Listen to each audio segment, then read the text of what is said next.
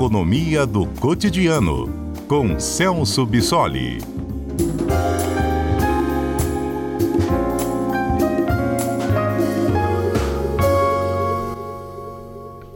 Professor Celso Bissoli vai explicar para a gente o arcabouço fiscal. Temos visto muitas entrevistas do Haddad, ministro da Economia, dizendo como é que o governo pretende aumentar o faturamento para que caiba dentro das contas públicas.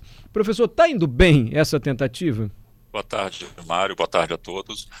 A proposta já de arcabouço fiscal já se mostrou. Boa tarde a todos novamente.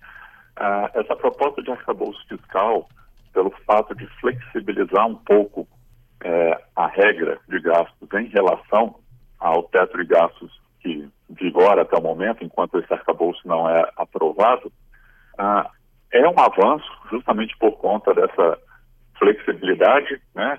Provável que o governo tenha uma capacidade de gastos um pouco maior do que tinha anteriormente, claro que dentro de um intervalo que está previsto por essa legislação, mas promete ser um, um avanço em relação à regra anterior. Agora, é, só a partir do momento da aprovação e da entrada em vigor desse arcabouço é que a gente vai realmente constatar se o governo vai ter condições de cumprir essa regra, até porque é uma regra que depende bastante do aumento de receitas do governo. Né? E segundo o pronunciamento oficial, realmente o governo não pretende aumentar impostos, nem alíquotas de impostos.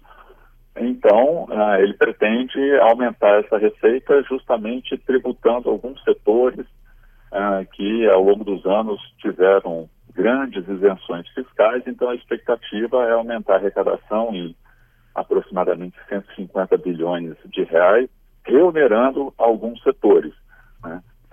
Se isso realmente for feito, há uma chance maior de sucesso dessa regra. Agora, reduzir gastos não se fala, professor?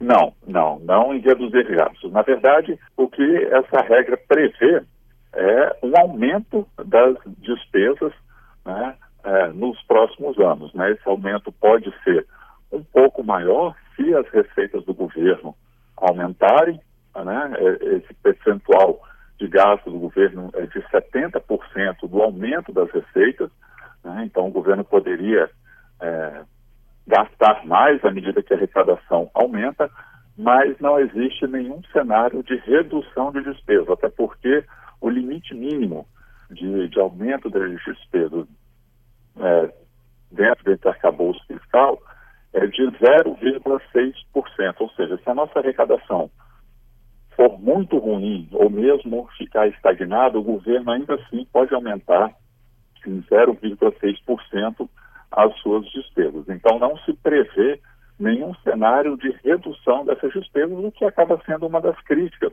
ao arcabouço fiscal. A gente sabe que o governo tem um orçamento bastante injetado, né, aproximadamente 95% do orçamento federal está vinculado a, a despesas obrigatórias, como salários, previdência, o que faz com que o governo tenha uma margem muito pequena de gastos Então, o ideal seria que, junto com esse arcabouço fiscal, que já é um, um grande avanço, viesse uma série de outras medidas justamente para reduzir algumas despesas do governo.